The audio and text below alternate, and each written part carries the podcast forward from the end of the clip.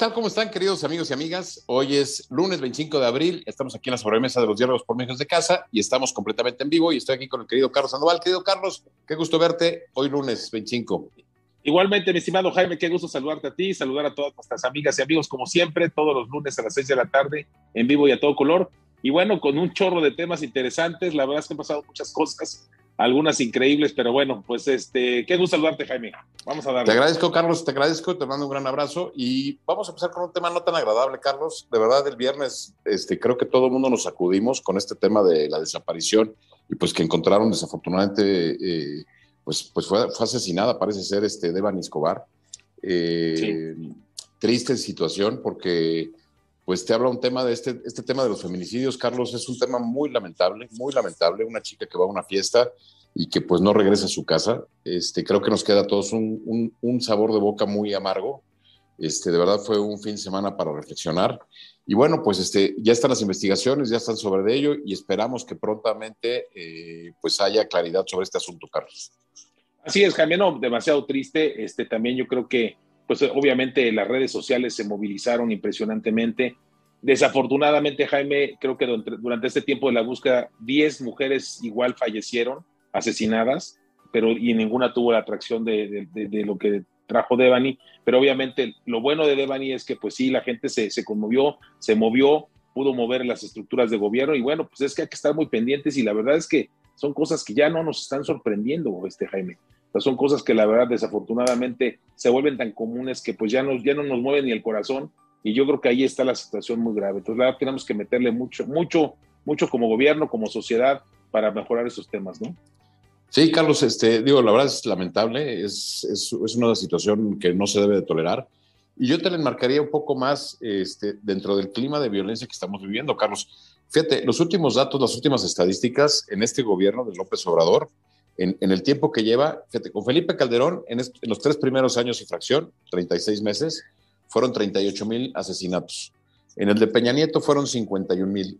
Y ahorita ya estamos llegando a los 106 mil. O sea, hay un crecimiento del tercer pasado a este del 171% este, de asesinatos. Este, eh, no, le estoy quitando carga a los feminicidios, sino estoy hablando de la violencia que estamos viviendo y que evidentemente, Carlos, esto pues, se refleja en una situación como la que vimos con esta chica en Monterrey. Este, es de verdad lamentable. Y creo yo, eh, la voy a ligar también, Carlos, con otros temas, el narcotráfico, la violencia que estamos viendo. Este fin de semana, pues vimos un espectáculo lamentable en el Estadio Azteca, donde aficionados del Cruz Azul, eh, pues se, se, se, prendieron y pues entre ellos mismos empezaron a pelear. O la semana pasada, en un hotel aquí en la Ciudad de México, con Guadalajara, porque no iba muy bien o hace tres, dos semanas, perdón. Este, y bueno, e, e, esto te lo enmarco dentro de un marco de violencia generalizada que estamos viviendo y que creo yo que es donde tendríamos que empezar a atacar porque no nada más es el tema de los feminicidios, sino es, un tema de una red eh, de complicidades que suceden alrededor y donde todos somos parte de esa culpabilidad o responsabilidad, como lo queramos llevar, ¿no? Así es, Jaime. No, yo creo que eso es un signo eh, y símbolo de lo que estamos viviendo, está pasando lo estamos viendo en la política, ahorita entraremos a temas también donde se llama de alguna manera la violencia, lo estamos viendo pues desafortunadamente en los, en los partidos deportivos, lo estamos viendo en las, en las calles y la verdad es que es algo que, que, bueno, ya no, ya no podemos, ya no podemos detenerlo con nada, o sea, no sé qué hacer. El gobierno, la verdad es que siento que está totalmente rebasado, no tiene ni la menor idea. Es más, en este caso de, de, de es increíble cómo puede decir el, el, este, el fiscal de, Nuevo León, que Devani cayó ya muerta a, la, a, la, este, a la fosa y no fue, no fue asesinada, ¿no? O sea, o sea, cómo se cae muerta y qué pasó, pues cómo se murió. O sea, esa, son cosas que me recuerdan, recuerdas lo de Polet, ¿no? ¿no? sé si te acuerdas también cómo atrajo una, una cantidad de, de, reflectores impresionante. Y bueno, esperemos que por lo menos esto sea para bien, sea para que pues, de alguna manera la gente reflexione y las autoridades se pongan a trabajar, Jaime vi muy bien al vi muy bien al gobernador, que creo que llegó tarde, pero llegó por lo menos, fue con la familia, creo que es, era su papel, y este, y bueno, y está ahí al pendiente, la creo que viene el gobernador de Nuevo León, este un joven que también pues es de familia, es tiene hijos, y que bueno, pues le, llama atención el tema, y creo que saltó bastante bien. Pues mira, yo la verdad lo que creo, Carlos, es que eh, es muy complicado como autoridad actuar. Creo que al principio, y lo hemos platicado, a la gente, a la gente en general no le importa de quién es responsabilidad, lo que quieren es que los casos se resuelvan. Y creo yo que esta famosa autonomía que se le ha dado a la fiscalía, ¿no? Porque el propio gobernador dice, oiga, yo no tengo videos ni tengo el caso, este está en la fiscalía. Pero claro, este, tú como, como máxima autoridad este, del Estado, el gobernador, pues esperas que se involucre. Entonces, este, yo estoy de acuerdo contigo, creo que eh, salió a dar la cara, a pesar de los insultos que recibió, salió a dar la cara.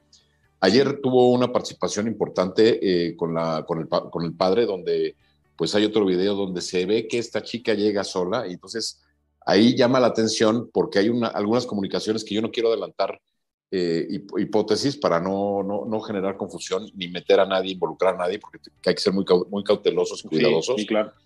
Pero lo que yo te digo es, eh, creo que en esta responsabilidad nos vamos a dar cuenta que alrededor también hubo otra participación de gente eh, cercana que puede estar de alguna forma, bueno, pues responsable de esta situación.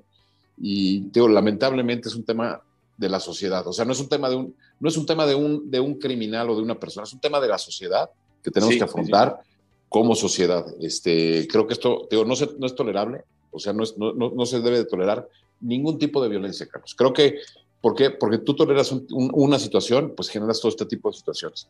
Entonces, eh, creo que ya es momento de tomar cartas en, en acción, ya nos tardamos incluso, y esto no debe de repetirse. Así es, Jaime, es ser un llamado pues de alguna manera las autoridades que en serio se pongan a trabajar y obviamente pues como sociedad debemos de, sorprendernos y actuar de estas cosas que te digo, a veces ya nos sorprenden porque son demasiadas. Ya estamos en un mundo que la verdad este, yo nunca había visto esta, cantidad de, pues de agresión, de, violencia que estamos viviendo. Es, es muy triste, es, es, sorprendente la verdad. Fíjate que esta chica está estudiando Derecho, está, especializado, está especializando en criminalística y pues la verdad es, es, increíble, ¿no? Este, que una chica que está estudiando esto, pues padezca, digo, cualquier mujer, ¿eh? Pero en este caso, la coincidencia de la situación de lo que está estudiando con lo que le sucedió y lo que tú bien señalas, Carlos, van a buscar una mujer y encuentran cinco o seis mujeres este, en el camino, o sea, desaparecidas, dices, increíble, ¿no? O sea, de verdad, este, y, y, y, te digo, ya no nos sorprende como sociedad, o sea, pasamos a los siguientes temas y lo digo por lo siguiente, hoy está viendo la mañanera, ni una sola mención en la mañanera del presidente pues esta situación. Yo creo que por lo menos pues las condolencias públicas, este, pues como, como lo dijo otra vez, reiterar el apoyo al gobierno del Estado para poder esclarecer esta situación, pero no hubo una sola mención, una sola mención el día de hoy en la mañanera, Carlos. Sí, bueno, lo que pasa es que ya, Jaime, estamos viendo que las mañaneras ya prácticamente son temas políticos y no le interesa lo demás, ¿no? Desafortunadamente, como dices tú, yo también estuve escuchando algún tema, sobre todo escuché el tema porque me sorprendió lo de Trump y dije, pues voy a, voy a echar un clavado a, ver qué dice, ¿no? Que ahorita también lo mencionaremos, pero la verdad es que sí fue sorprendente que no, no mencionara nada. Y desafortunadamente todo su gobierno nunca ha habido un apoyo realmente decisivo contra este tema de, apoyo a las mujeres, sobre todo a la, pues a, la muerte de mujeres. Los feminicidios son algo que, que deberíamos de estar ahí más metidos permanentemente con todo, con toda la fuerza del Estado. ¿no?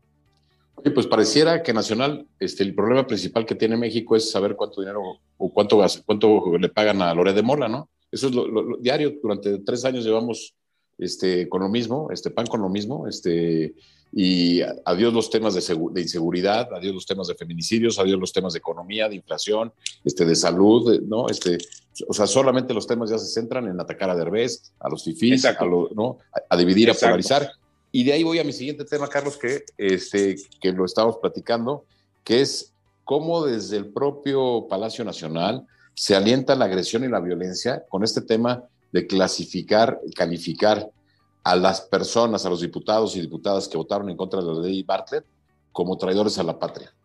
Claro, no, es una locura, Jaime, totalmente. La verdad es que, que creo que esto que, bueno, obviamente que está promoviendo Mario Delgado, también Ignacio Mier, la verdad, dos gentes que, que la verdad creo que están totalmente, pues no deschavetadas, te voy a decir, porque de alguna manera tienen una señal y es una línea política, pero en el primer caso, en el caso de Mario Delgado, buscando este, pues enjuiciar a los diputados, cuando obviamente el artículo 61 constitucional los protege totalmente y es anticonstitucional. Entonces es, una, es, una, es un circo, es un circo romano de vamos a, vamos a hablarle a nuestra gente diciendo que los vamos a meter a la cárcel cuando la gente, cuando sabemos que eso es imposible, o sea, eso no, no, no, procede, sin embargo, pues a, la gente que desafortunadamente no tiene, no tiene mucha información del tema, pues este, se emociona, ¿no? Y así ha pasado también este, muchos temas, pero el, digo, entraríamos el tema de Mario Delgado, yo creo que desafortunado los comentarios de Mario Delgado, ¿no? Oye, y además las incongruencias, ¿no? Y, dicho por propia gente de Morena, por gente que está muy metida, como John Ackerman, criticando a Mario Delgado, porque Mario Delgado votó la reforma eléctrica del presidente Peña en su momento, o en el caso de Ignacio Mier, coordinador de la bancada de diputados de Morena, que fue el que votó el tema del fuego a prueba, siendo diputado del PRI. Entonces, es increíble cómo esto que aventaron como bola de nieve ya se les está regresando, Carlos. Sí, totalmente. Bueno, el tema de Ignacio Mier, que llamó mucho la atención, Jaime, y a todas nuestras amigas y amigos, es que en un evento que hubo donde pusieron las fotografías de los diputados y supuestamente pues, era un paredón, imagínate, estamos en temas de violencia y ellos mismos diciendo que hay un paredón de fusilamiento, entonces este, ponen el, el paredón y la gente iba y con una pluma iba y tachaba y les, les ponía sus mentadas de madre y todo lo que quisiera, pues es una, es una exhibición, es una agresión total yo creo que esto sí, los derechos humanos deberían intervenir, pero obviamente no derechos humanos de México. O sea, esos, valen para puro balín. Hay que intervenir. Este, estos eh, diputados y diputados, diputadas y diputados, deberían de en serio este, buscar organismos internacionales de protección, porque no se vale que los traten así. Y es más, yo creo que todo esto, en lugar de ayudar, está, está totalmente poniendo a la oposición unida y para el presidente va a ser imposible sacar sus dos reformas constitucionales que son tan importantes para él, como el tema de la, de la reforma de la Guardia Nacional, Jaime, y el tema de la reforma electoral. Afortunadamente ya no se va a poder sacar, va a ser imposible que lo hagan y técnicamente pues este, el, el, gobierno o el periodo legislativo pues ya se terminó, con eso se terminaría y no habría nada más. Oye, pues este, lleva tres domingos el presidente que le ha ido como en feria. Primer domingo, la consulta ciudadana, revocación del mandato, donde solamente el 17% participó y bueno, pues ya, ya vimos lo que pasó. La siguiente semana viene la, reforma energética que no pasa en el Congreso. Y ahora, por tercera ocasión, este, pues el comentario que, bien señalas, sale Donald Trump ayer en un acto, pues ya pareciera que está adelantando ya campaña, que ya empieza a, a prepararse, y resulta ser que le pone una barrida al gobierno mexicano. ¿Cómo lo ves esa parte, Carlos? Sí, bueno, pues es más, te decía que me, metí a ver la mañana, yo la verdad, eh, lo confieso, pues veo algunos resúmenes, de hecho el periódico Reforma tiene un buen resumen minuto a minuto y pues ahí más o menos lees eh, algunas cosas y ocurre, algunas cosas buenas y algunas ocurrencias que, salen, ¿no? Pero me metí a ver el tema de Donald, por, el tema de Donald Trump, por la noticia del día de ayer, que obviamente, eh, y lo comentamos, estaba el, el expresidente Donald Trump en Iowa, aporta, eh, eh, en una campaña política con un, un, escenario no muy grande, porque ya no eran los escenarios cuando él era candidato a la presidencia, que había este, 20, 30 mil gente, aquí había 4 mil o 3 mil gente. Pero bueno, lo que dijo fue lo importante, que se echó un buen eh, comentario, bueno, un pésimo comentario para México, diciendo que cuando estaba el tema de... Es que, bueno, y, voy a hacer una cosa anterior, Jaime. Hay que recordar que cuando arranca el gobierno del presidente López Obrador, hubo un llamado a los centroamericanos y a todos los que quisieran pasar por México y un welcome, welcome por México, aquí los vamos a proteger, están bienvenidos y les empezó a mandar un chorro de gente a Estados Unidos. Obviamente, y lo dijimos en su momento, pues no, el gobierno americano no se iba a quedar con los brazos cruzados, mandaron a llamar a cuentas al gobierno de México y ese fue, obviamente, eso no fue mentira, es una realidad que Marcelo Ebrard estuvo ahí en esta reunión en la Casa Blanca y le dice el presidente, oye, vamos a mandar, necesitas mandar, mandar este 26 mil, ¿no? 28 mil elementos tuyos y no te voy a pagar absolutamente nada. Dice el presidente Trump que se ríe, Marcelo Ebrard, y dice el, presidente Trump, ah, sí, pues mira, si tú no mandas esas, esas tropas y no frenas la migración a Estados Unidos, el día lunes a las 8 de la mañana voy a mandar una enmienda constitucional de presidencial que te voy a cobrar unos impuestos a todas tus importaciones que prácticamente tu economía se va, se va a parar. Y en ese momento obviamente dicen, no, pues, señor presidente, lo que usted mande, ¿no? Lo que usted ordene. Por eso dice que se dobló, que dobló al gobierno de México y sobre todo dobló al presidente López Obrador. Claro, claro, pues este, dicen que la repercusión es que también pues, está generando diferencias en el gobierno, Carlos, y ya habíamos platicado la posible salida del canciller ante tanto tema, y pareciera que esta polarización al presidente además le sirve para ver quiénes compran su discurso y quiénes lo apoyan. Y hemos visto claramente que el secretario de Gobernación, la jefa de gobierno, eh, Mario Delgado, este, pues han tomado la parte radical y en cambio Marcelo Ebrard se ha mantenido ajeno a esta situación y por eso mismo pues pareciera que no es del grupo pues afín o del que el presidente quisiera que se quedara en su lugar.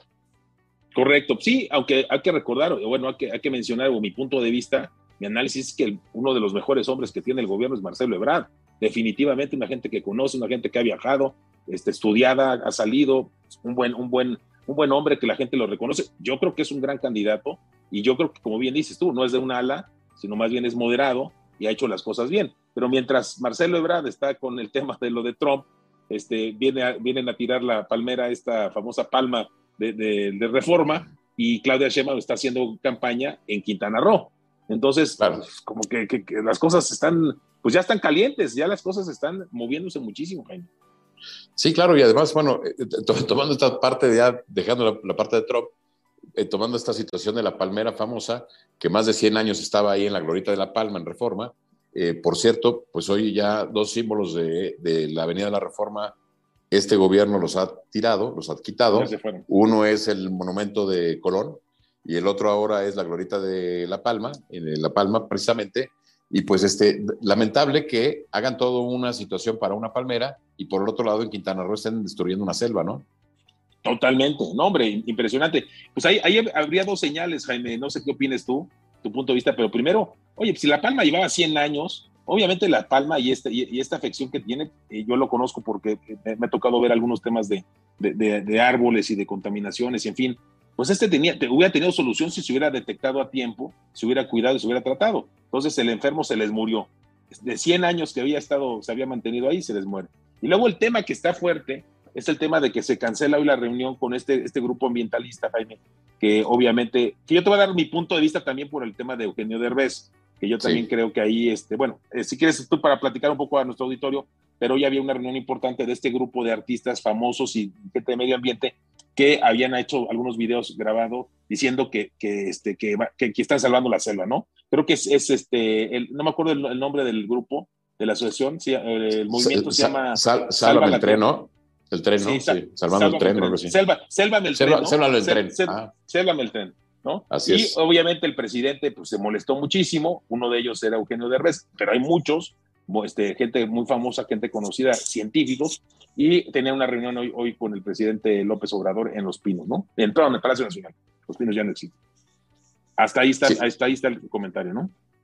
Fíjate que sí, esta parte es lamentable, Carlos, porque finalmente después de varios meses el presidente finalmente pareciera que iba a acceder a platicar con ellos, aunque les dice claramente, no voy a platicar con especialistas. Fíjate qué curioso, ¿eh? O sea, ¿cómo que no vas a platicar con especialistas? Nada más con los, con los que estuvieron ahí en los videos. Está bien, aceptaron este, que participaran estos medioambientalistas y estos artistas. El único que se disculpa que no puede estar y manda un video eh, es Eugenio Derbez porque está grabando una película. Pero sin embargo, eh, los ambientalistas, los que no estaban en la Ciudad de México, compran boleto para venir a la Ciudad de México y ayer les avisan, o sea, ya estando en la Ciudad de México, que se cancela la reunión y no les dan razón, no les dan motivo, este, más que por ahí dicen que porque no podían venir todos. Presidente, bueno, ponen, el equipo del presidente pone pretextos. Claro. se me, hace, se me hace muy grave, Carlos, que un proyecto tan importante, que no tiene impacto ambiental, que está hecho sobre las rodillas, que, que no sabemos eh, los números, la rentabilidad, este, las consecuencias que esto va a tener. Hoy escuchaba al teacher, a, López Dóriga, en Telefórmula, y el presidente decía, pues quizás hasta que se vaya López Obrador vamos a entender la magnitud del daño que se está causando, ¿no? ¿Por qué? Porque pues obviamente, pues esto no, no, no, nos deja ver. Y la respuesta que siguen sin, sin, sin, contestar además es toda la madera que han sacado, que me dicen que, que vale 5 mil dólares, 100 mil pesos eh, por tronco que sacan de, de, de madera, porque son maderas finas, este, y que están saliendo por Guatemala, ¿quién está haciendo lucro de esta madera ¿no? y de esta situación, además de esta destrucción de la selva? No, pues es un dato muy importante, Jaime. Fíjate, yo no lo había visto. Tienes toda la razón. O sea, tú ves ya los tramos, los tramos trazados y debe haber una cantidad de madera, maderas este, preciosas, impresionantes en esa zona, ¿no? Pero fíjate, aparte de haber destruido el, o estar destruyendo la selva, que es algo que, que es increíble, cuántas, cuántas, bueno, eh, obviamente animales de, de, la zona pues fallecerán por el cambio, por el cambio de, de, hábitat, pero también el tema, eh, Jaime, de que, de que bien dices tú, este, no hubo un estudio de impacto ambiental, o sea, la gente no sabe nada, este, las cosas hechas de alguna manera pues al aventón, cambios de trazo de último momento, y, y, y han salido una serie de videos muy interesantes de algunos ambientalistas que sacan fotos, imágenes de los cenotes, de la selva, de los lugares que se están destruyendo, y la verdad es una pena, la verdad es una pena que, que, esté pasando eso. Yo me acuerdo que cuando éramos jóvenes hablamos de la destrucción del Amazonas, ¿no? ¿Te acuerdas? Oye, esos, esos destructores brasileños del Amazonas, estamos igual o peor, porque ese tren no va a generar, mi punto de vista, nada y estás destruyendo la selva y las consecuencias ecológicas. Es un ecocidio, mi estimado Jaime, este, diciéndole en pocas palabras. Y fíjate que hoy Derbez además sale eh, eh, diciéndole al presidente, señor presidente, ya no mienta, porque hoy exhibieron otra vez, como lo dije hace rato, exhibieron a Loredia Derbez otra vez, por otro día más, y, este, y dice el presidente que Derbez participó en la inauguración de Iscaret, ¿no? Lo pone de ejemplo este parque eh, que se encuentra en Quintana Roo, muy cerca de Cancún, donde dice que Derbez hipócritamente participó en el tema de la inauguración y Derbez hoy le contesta, presidente, ya deje de mentir, yo no estuve en la inauguración, se inauguró en los noventas. Dice, la foto que usted sacó es reciente, o sea, es un evento reciente en donde a mí me invitaron a conducir una serie de premios. Dice, ni siquiera es la foto de la inauguración. Entonces, este, usted está confundiendo, metiendo datos que no son y está mintiendo y engañando a la población. Por lo tanto, díganos la verdad de lo que está pasando con el tren. Y tiene toda la razón. Pues no, tú no puedes como presidente exhibir de esa manera, este, Carlos, con este tema, ni a Carlos Loret, ni a Eugenio Derbez, Carlos. Claro, no, no, no, yo coincido contigo. Tuve, tuve la suerte de ver ese video, Jaime, que dices, y sí, la verdad, este, pues se nota muy molesto de Derbez. Yo creo que Derbez se va a volver un dolor de cabeza muy fuerte para el gobierno, porque eh, Derbez, hay que reconocerlo, es uno de los, de los artistas mexicanos más exitosos que tenemos, que, que aparte transmite muy bien, la gente le llega, y yo creo que, este, que le estén levantando falsos y que estén mintiendo y diciendo, por ejemplo, este tema que dices tú de Scaret, se le va a complicar al gobierno. ¿eh? Yo, yo creo que se va a volver una, un, eh, pues una gente que va a estar defendiendo, pues defendiendo lo que debe defender, la selva de México, y el gobierno que lo quiere, pues lo quiere destruir, pues obviamente va a tener un conflicto ahí, fuerte, ¿no? ya veremos eh, un poquito adelante cómo va, van pasando las cosas, Ben. Oye, Carlos, estamos completamente en vivo. Ya tenemos aquí algunas personas, como siempre, que nos están viendo y vamos a saludarlas, si te parece. Este, Marisa Ochoa, como siempre, dice excelentes comentaristas. Querida Marisa, gracias por tu comentario. Laura Michúa, super programa, gracias Laura. Este, el, ustedes también todos los miércoles, un programón también. Dice Carmen Iris Ortiz Colón, dice, el papá, se refiere al papá de Devani, si cambió la versión, parece que ya lo amenazaron, qué triste, qué triste que detrás de todas las muertes debe haber gente de poder. Yo no sé si cambió la versión, eh, Carmen, este, yo creo que eh, conforme están saliendo los videos, porque el video donde, es, donde comentan este, en la noche de hoy, que yo lo vi hasta hoy en la mañana, donde eh, Devani entra sola al hotel, entra sola al hotel, hay que ver qué pasó dentro del hotel, a quién llamó, quiénes llegaron con ella, por eso digo que hay que tener cuidado con, el, con lo que viene, porque lo que te digo es, este, uno se sorprende, pero muchas veces este tipo de cosas, pues viene de un tema mal cuidado de parte de pues de los que estamos alrededor, ¿no? Este, eh, por eso pues, el llamado a todo el mundo es que si salen este, por ahí, pues, este, pues tengan todas las precauciones, pues no, no se tomen a la ligera estos temas. El, país no está como para andar descuidados, ¿no? Este, hay, que cuidarnos todos. Entonces, bueno, este, como dice Laura Michua, totalmente deshumanizados. Estoy de acuerdo, de, acuerdo querida Laura. Eh, Alexa Rola dice, qué triste la verdad, se avanzan 10 pasos y se retroceden 20. El poder siempre por encima de la dignidad y el sufrimiento de la familia de la víctima. Ruiz Galán dice, eh, filtran supuestos WhatsApp de amigas de, Devani, sale la supuesta prueba de que las amigas le hicieron a la mala, se fueron sin mí. Yo por eso quiero tener mucho cuidado y no quiero señalar a nadie, por eso lo digo, porque es muy fácil, este, y además estaba viendo los videos en TikTok, pues es más fácil, es muy fácil inventar historias, Carlos. Entonces, este, yo creo que los que tienen que salir a dar la cara es la fiscalía y decir, estos son los videos, y como dice el gobernador, vamos a ver un minuto a minuto qué pasó y que se aclare la situación. No le vas a devolver la, la, vida a Devani, pero por lo menos que se actúe, porque eso es lo que nos falta en, México, el Estado de Derecho, la justicia, el que pasen ese tipo de cosas y no hay castigos. Entonces, perdón, pero para que ya no haya ese tipo de cosas, tiene que haber castigos severos y tiene que llegarse hasta las últimas consecuencias. Así es, no, coincido contigo, Jaime, y qué bueno, y te felicito por tu responsabilidad. Se nota que sabes varias cosas, tienes varias información, pero obviamente pues sí hay que estar seguros y hay que tener cuidado en cómo comunicarlas, pero sí, este, yo también tuve la oportunidad de ver el video donde ella se va acercando y obviamente el hotel tiene videos, ¿no? Eso, debe ser algo lógico, entonces ese minuto a minuto pues sí va a estar yo creo que fuerte. Y lo del papá, yo no creo que el papá se haya prestado a que que lo hayan comprado con algo. Yo, yo creo que el papá debe estar enfurecido y encontrar el culpable como de lugar. Es más, este, hemos visto casos de que la misma familia, el mismo padre o la madre darían la vida este, para encontrar al, al, que fue, aunque ya no le regresen a la, que se fue, a, la, a, su persona querida, a su familiar, ellos estarían dispuestos a morir por, por saber quién fue y que pague, ¿no? Entonces yo creo que se va a poner muy fuerte este tema, Jaime, todavía, y más por tu cara de lo que te estoy viendo, que ya sabes, que ahorita no puedes comentar. Así es. Bueno, este, Carlos, seguimos con las preguntas y dice, cuando López Obrador fue presidente electo, no fue traidor a la patria por estar en contra de la soberanía nacional. Dice, ah, no fue, es pregunta. Dice, con, eh, con, el fin de someter a una persona, artículo 123, el que realice actos contra la independencia, soberanía e integridad de la nación mexicana. Bueno, pues yo nomás te diría es, este, ayer creo que de una manera muy inoportuna, el hijo del presidente, José Ramón, el que está siendo cuestionado por la Casa Gris de Houston, pone una foto con su esposa y su hijo y anuncia el nacimiento del hijo, se me hace muy imprudente. Primero, porque él exponga a su familia. Creo que lo que él debe hacer es proteger a la familia y no exhibirla. Entonces, la pregunta, obviamente, cuando tú ves la serie de comentarios en su Twitter, es ¿por qué Houston, eh, hospital privado, de dónde sale el dinero? Este, etcétera, etcétera, etcétera, de alguien cuando hace dos, tres años no tenía trabajo, eh, no tenía un oficio ni beneficio, y bueno, hoy es multimillonario, este, vive en una casa que ni Obama tiene, ¿no? Así es, así es. No, bueno, este tema yo creo que también va a dar mucho que, que, dar, o sea, va, a dar mucho, perdón, este, de alguna manera con los siguientes comentarios que, van a venir, los siguientes entrevistas, los siguientes programas, y Carlos Loret está sobre el tema. Y bien dices tú, vi la foto yo también en el Twitter de, con el hijo.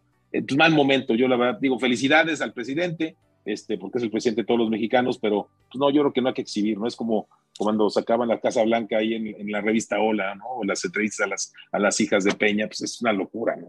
Es una falta de tacto porque el presidente recortó a todos los funcionarios públicos, les recortó servicios de seguridad social, les recortó salarios y hoy su hijo, que no tenía trabajo hace dos, tres años, pues hoy vive en una casa que eh, pues no la tiene el 99% de los mexicanos. Este, Adi Rosado dice saludos, eh, dice Silvia del Tren, en el 2017 la foto de Derbez. Alberto Castelazo Alcalá, ah, dice Alberto Castelazo nos, opina de otro tema de, José Ramón, dice, ¿qué opinan sobre el Twitter de José Ramón López Beltrán solicitándole a Elon Musk que quite los bots que hablan mal de la 4T? Saludos.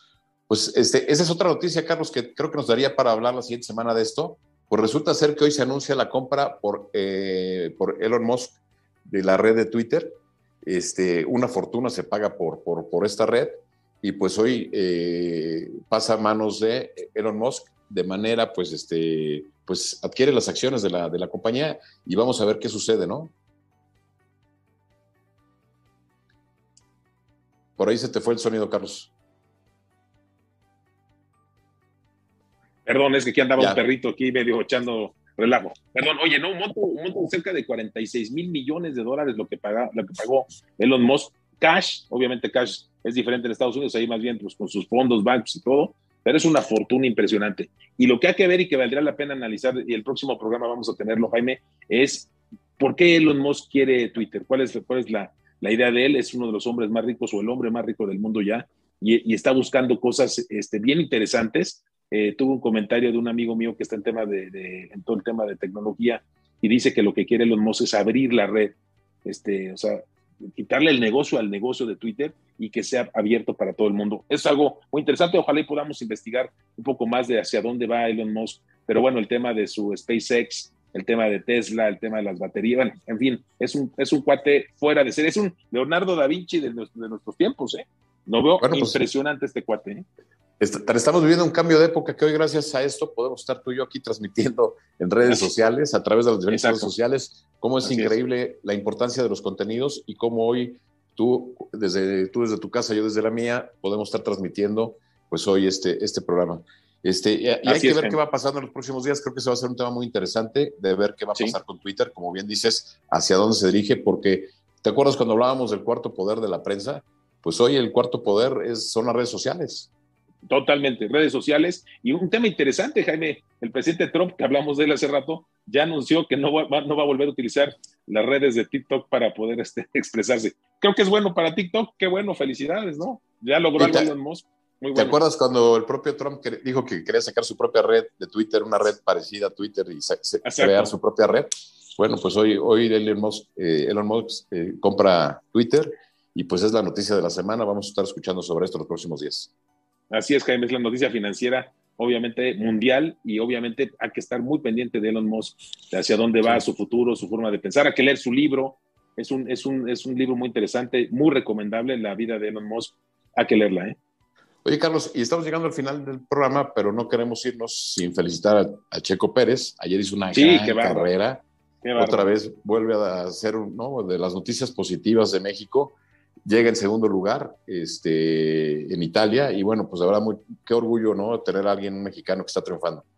No, hombre, increíble, Jaime. La verdad que para todos los mexicanos es una bocanada de, oxígeno, de aire fresco y la verdad, este, pues nuestro apoyo, siempre que lo vemos en el podio nos da mucho gusto. Quisiéramos verlo ya estando en los primeros lugares, este, tomarle el, bueno, sí que ha estado en full position, pero no, no hemos podido escuchar nuestro himno nacional como nos gustaría, pero yo creo que viene pronto, ¿eh? pronto lo va a tener. El mejor, uno de los mejores de la historia, el mejor, uno de los mejores corredores de la historia de México, junto con los hermanos Rodríguez. Pues yo, yo creo que con estos resultados ya se convierte ya en el número uno, ¿no, Carlos? Este, digo, Así es. con los hermanos Rodríguez, pero ya creo que Checo ya, ya, ahora sí que ya lo rebasó. Ya lo rebasó por la derecha. Así es, mi estimado Jaime. Oye, nos preguntan ya por último, este, bueno, que el América, que es como los muertos, se levantó del último lugar, este, y ya está en el lugar 5, este, va contra Cruz Azul este fin de semana, y nos ponen aquí que eh, se está anunciando un partido amistoso, la Copa del Lone Star, exactamente en Houston, por cierto, ¿no? Este, hay que ir a ver allá, a ver si nos invitan a la Casa Gris una copa de una cerveza. Contra el Manchester City el 28 de julio. Una bueno, champaña, pero mínimo. Un chocolatito, un chocolatito rocío, ¿no? Así como se llama. Este, contra el Manchester el día 20 de julio. Este, entonces, bueno, pues sí, lo comentamos. Y este fin de semana juega América Cruz Azul, la última jornada de la liga, antes de pasar ya a la zona de la liguilla. Carlos, pues, este, decirle a la gente que pues no se pierdan los programas aquí en Telered. Mañana martes con Stephanie Anaro, El Mundo en 12 minutos. Así es. Muy interesante el tema, el tema obviamente de Macron, ¿no? El triunfo de Macron. Impresionante. A mañana lo comentaremos. Mañana lo comentarás. Este, el miércoles, ¿verdad? Es que desnudan. Eh, programón, ¿no? Este. Claro, siempre. Laura Michúa, Adi, Rosado, Freda Leal, exactamente. El jueves tenemos Hoy con Dios y la siguiente semana también tenemos eh, la sesión presidencial 2024 con una, invitada sorpresa también que va a estar de gran Una mujer extraordinaria, mujer extraordinaria. Va a ser un programón, ¿eh? Sí, sí, sí. Próximo sábado. de este sábado. de sábado en ocho. Así es, exactamente. Pues Carlos, este, pues me da mucho gusto saludarte, te mando un gran abrazo. Igualmente, Jaime. Y a toda la gente que nos vio, también este, que tengan un buen inicio de semana y pues nos vemos aquí en la sobremesa de los diálogos por México todos los lunes, Carlos. Así es, Jaime, pues muchas gracias, gracias a la producción, a los Migueles, a todo el equipo que está aquí atrás de Telered y a todas nuestras amigas y amigos. Muchas gracias y nos vemos mañana.